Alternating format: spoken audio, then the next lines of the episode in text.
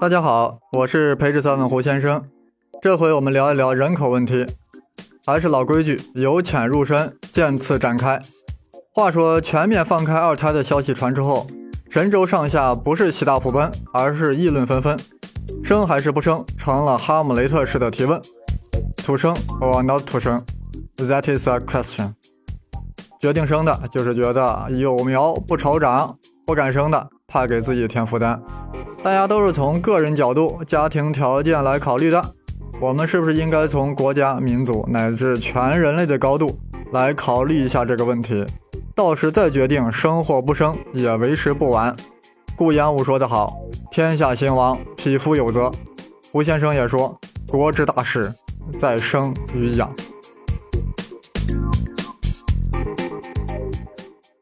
一对夫妇至少要生两个孩子，才能达到更替水平。啥意思？大家想想，如果一对夫妇只生一个，那么下一代人是不是就会减少一半呢？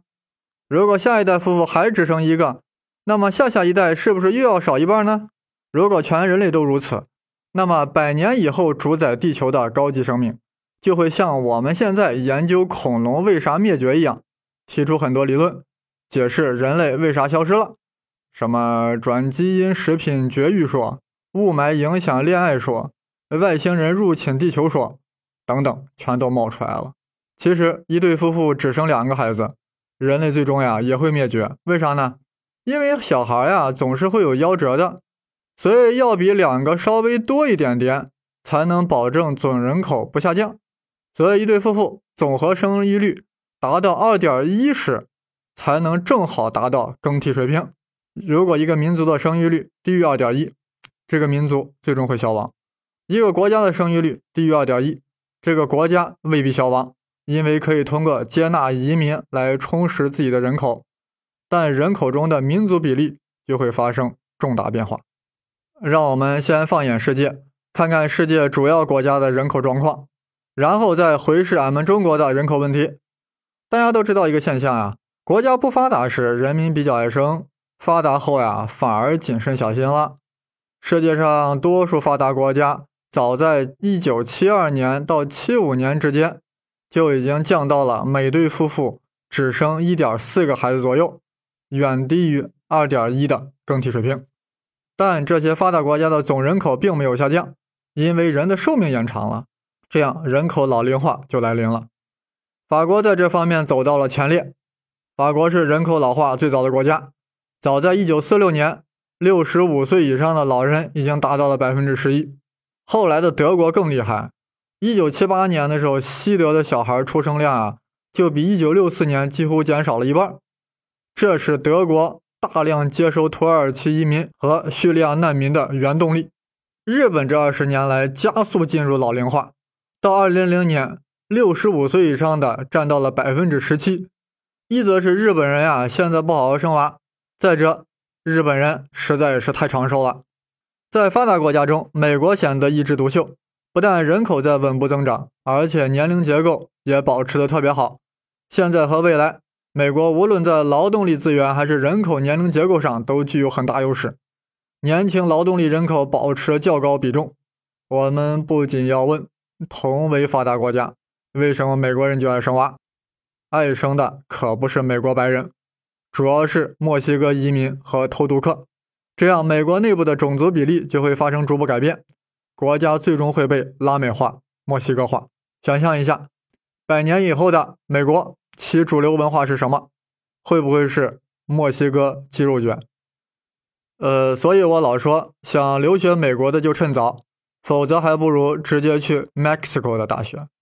历史经验告诉我们，人口要素对国家和民族影响特别巨大。远的不说。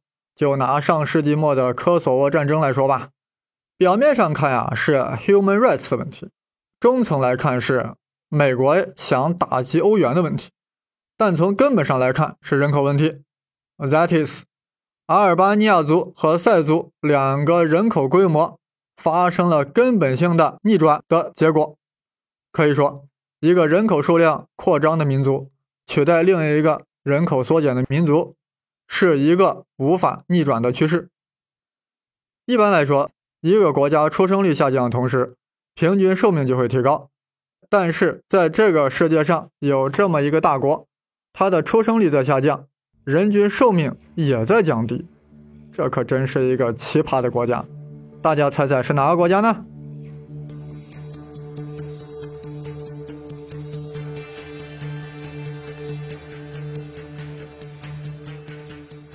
它就是拥有世界上最大领土面积的俄罗斯。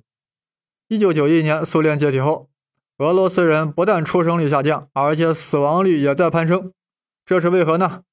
当然，首先是经济问题，经济那真是大跳水啊！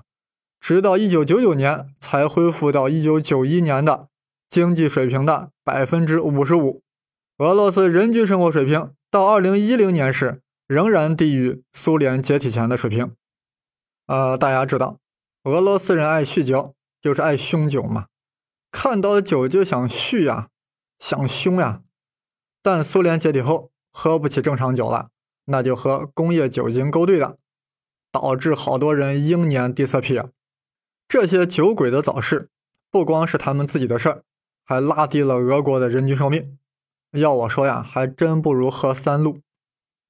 俄罗斯的人均寿命从苏联解体前的六十八点八岁降低到了二零零二年的六十五点九岁。与此同时，婴儿死亡率也在上升。目前，俄罗斯妇女平均生育率是一点三四胎。大家别忘了，保持人口恒定的更替率是二点一。实际上，俄罗斯人口数量啊在一直下滑。普京对此也不下功夫。这其实比什么北约东扩、乌克兰危机。叙利亚海军基地重要多了，但鼓励生育是个出力不讨好的事儿，而且是个慢功夫，对他自己迅速提高威望也没啥用。所以普京把这个大事儿也不当个事儿。我胡先生在这里也是瞎操心。普京说什么俄罗斯国土虽大，却没有一寸是多余的，听起来很豪迈，其实真的很乏内。人口一直在喋喋不休，还有精神说这种话？不如回家鼓捣几个娃，人口才是关键。不过天无绝人之路，实在不行，到时候俄罗斯干脆实行战略收缩，将有限的人口聚拢于莫斯科附近，重回莫斯科公国时代，岂不美哉？印度有着相反的问题，自二十世纪以来，印度人口猛增，从一九零一年的二点三八亿暴增到两千年的十亿。二零一六年将达到十四亿，超过中国是迟早的事。人口如此暴增的后果是，三分之一的印度人口每天收入不足一美元，百分之八十的人口不足两美元。据联合国估算，印度每年都有二百万儿童因为饥饿和营养不良而没有活到五岁。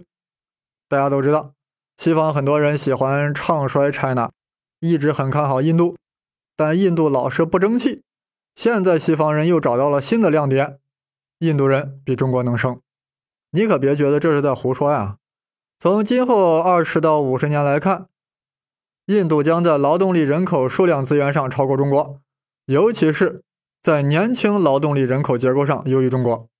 很多西方学者也据此认为，二十一世纪中叶应该是印度的世纪。当然，对这种说法，我们在战略上保持呵呵，但在战术上还是要重视的。我国乃世界第一人口大国，过去一直都在执行 One Child Policy，现在为何突然变了呢？我们先来看看 One Child Policy 带来的好处。一九八零年开始实施了每对夫妇只生育一胎，让改革开放享受了巨大的人口红利。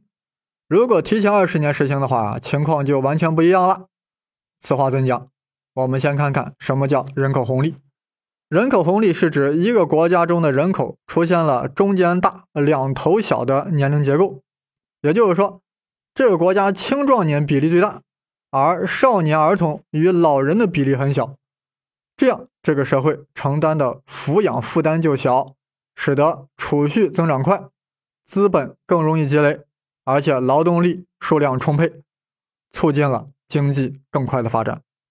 各位听众。我国的这个人口红利哪里来呢？稍微思考一下，尤其是正在打瞌睡的听众，想一想，这个人口红利啊，正是五六十年代人口的大增长，七十年代鼓励生二胎，八十年代开始的 One Child Policy 带来的，形成了两头小、中间大的最佳格局。那这个格局能一直保持吗？就是用脚后跟想一下，也知道这是不可能的。因为随着时间的延续，中间大的一部分是不是就越来越老呢？如果不加遏制，中国的人口将形成倒金字塔形式，越老的比例越大，越小的比例越小。我们具体看看数据，改开以来，中国劳动年龄人口占总人口比重逐年上升，少年儿童人口比重逐年下降，人口抚养比从一九八二年的。百分之六十二下降了，到了二零零七年的百分之三十八。有学者研究表明，人口抚养比每降低一个百分点，就可导致经济增长零点一一五个百分点。这样，从八二年到零七年之间，人口红利对中国经济增长的贡献达到了百分之三十。但是呀，到了二零一零年，我国的年轻劳动力规模。竟然就缩减了百分之十五，如此下去，中国将不能维持目前在全球的劳动力市场中的地位，劳动力成本也会逐年增高。以前积累下来的人口红利，将在二零二零年前后消耗殆尽，而且在二零一零年时，中国六十岁以上的人口占比将达到百分之十三点二六，也就是说，会进入老龄化社会。注意。老龄化社会的标准是百分之十的六十岁以上的老人。我国人口老龄化速度呀，竟然是发达国家的两倍以上。按照购买力平价计算，中国在人均 GDP 只有四千美元时就进入了老龄化社会，而发达国家是在一点五万美元左右才进入的。这说明了两点：一是计划生育搞得特别成功，二是。中国人均寿命提高的太快。我们在一九八零年为什么要推行只生一个的计划生育政策呢？来看看一九四九年以来中国人口的增长势头。一九四九年五点四亿，一九六四年七亿，七四年九亿，八一年十亿。看看这势头，如果不紧急刹车，也的确不行。当时有学者经过论证和讨论，决定将这个政策限定在一代人。控制一代人的生育率，也就是三十来年。那有人会说了，如果我们在五六十年代就好好的控制人口，也不至于在八十年代急刹车呀。对于这个问题，胡先生就要好好说道说道了。二十世纪五十年代以来，世界人口发生了巨大变化，从二十五亿增加到了两千年的六十亿。其中，发达国家仅从八亿增加到了十二亿，而发展中国家从十七亿增长到了四十九亿。有学者将一九五零年到二零五零年的一百年称之为人口世纪，这是人类人口史上前所未有变化的一百年。前五十年是世界人口数量增长最快的时期，后五十年是人口结构老龄化最快的时期。生还是不生，成了哈姆雷特式的提问。土生 or not 土生？That is a question。一说到人口这事儿，很多人都会想到一个著名的经济学家，在五十年代提出了控制人口的建议。此人姓马，名寅初，全名马寅初。这名字我读着拗口，我以后就尊称他为马老。马老生于一八八二年，在他一百年的生涯中活得很出彩，耶鲁大学的经济学硕士，哥伦比亚大学的经济学博士。回国后任国立北京大学经济系系主任。解放前，马老特别反蒋，指名道姓说蒋介石不是民族英雄，是家族英雄，痛斥孔祥熙、宋子文贪污腐化，大发国难财，惹恼了蒋介石，数次被捕入狱。与此同时，马老特别热爱我们的 party。一九四八年年底，马老借道香港转赴北京参加新中国的筹建。我们的领袖也特别看重马老，将之代为国事，关系不一般呀。正因如此，马老对主席说话很随便。一九五一年，马老出任北大校长。某次开会时，向 chairman 提出一请求，是这样说的：“要兄弟把北大办成第一流学府，您就得支持我的工作。”chairman 笑问：“马老，您要怎样的支持呢？”马老说：“兄弟，我点名邀请谁到北大演讲，谁就得来。”于是 chairman 用浓重的湖南口音。答应了他的要求。说到中国人口太多的问题啊，马老曾对主席讲：“中国人口太多是因为农村晚上没有电。”切尔曼反问道：“马老，您生了七个子女，是不是你家里晚上也没有电呢？”胡先生看到这里啊，真是拍案叫绝呀！这马老原来是段子手，而且段子里蕴含了高深的道理。大家想想，晚上没电。也就只能摸黑造人了，说的多么接地气！我在联想到印度的人口增值为什么控制不住，不也就是因为没有电吗？大家或许知道，印度十二亿人口中呀，有四亿没有用上电，那晚上干啥？这个马老已经说了，这真是听君一段子，胜读十年书。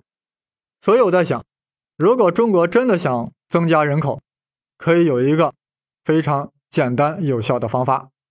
就是在各大城市、广大农村实行停电操作，居民区每晚九点停电，于是大家只好 go to bed，从而刺激了人口的出生。然后我们将省下的电免费输送到印度农村，让印度人民也用上电，从而降低人口的繁衍。多好的建议啊！是不是考虑放到“一带一路”的建设之中？其实呀。马老在解放前就主张节制生育，解放后，马老发现建国头三年人口增长势头很猛，于是，在一九五五年写成了控制人口的论文。但公开展示后呀，遭到很多学者和民主人士的反驳，不少人指责他的学说是继承了马尔萨斯的衣钵。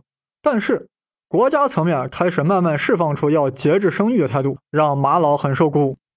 于是，在一九五七年的最高国务会议上。马老第一次发表了自己的主张，是这样说的：“我们的社会主义是计划经济，如果不把人口列入计划之内，不能控制人口，不能实行计划生育，那就不成其为计划经济。”大家瞧瞧，马老这话说的，他虽然是耶鲁哥大的高材生，但没有沉溺于西方的自由主义经济，而是热烈地拥抱了计划经济。而且将计划经济引入到控制人口，此乃人类历史一大创举。当时主席就在场呀，马上对马老的讲话表示赞赏，还在大会上这样回应了马老。大家听好了，切尔曼说：“我们这个国家这么多的人口，六亿人口，这里头要提倡节育，少生一点就好了，要有计划的生产。我看人类自己最不会管理自己。”对工厂的生产，生产布匹，生产桌椅板凳，生产钢铁，它有计划；对于生产人类自己，就是没有计划，就是无政府主义，无政府，无组织，无纪律。这话呀，当时引起全场人的大笑。但是大家要注意，车儿们又这样说了：人类自己要控制自己，有时候使它能够增加一点，有时候能够使它停顿一下。有时候减少一点，波浪式前进，实现有计划的生育。也就是说呀，马老的计划生育啊，就是要节制生育，而主题是强调有计划的生育。所以马老主张马上控制人口，主张一对夫妇只生两个孩子。但车尔曼认为人口问题目前还不严重，可以在达到八亿时再讲过多的问题。但同时也说了，对计划生育仍应实施。所以中国在六十年代初呀，就开始大量生产 condom 了。condom 这大家都知道，有一个流传了很久的说法，说马老因其新人口论被打成右派了。这纯粹是以讹传讹，马老从来就没有被打成右派。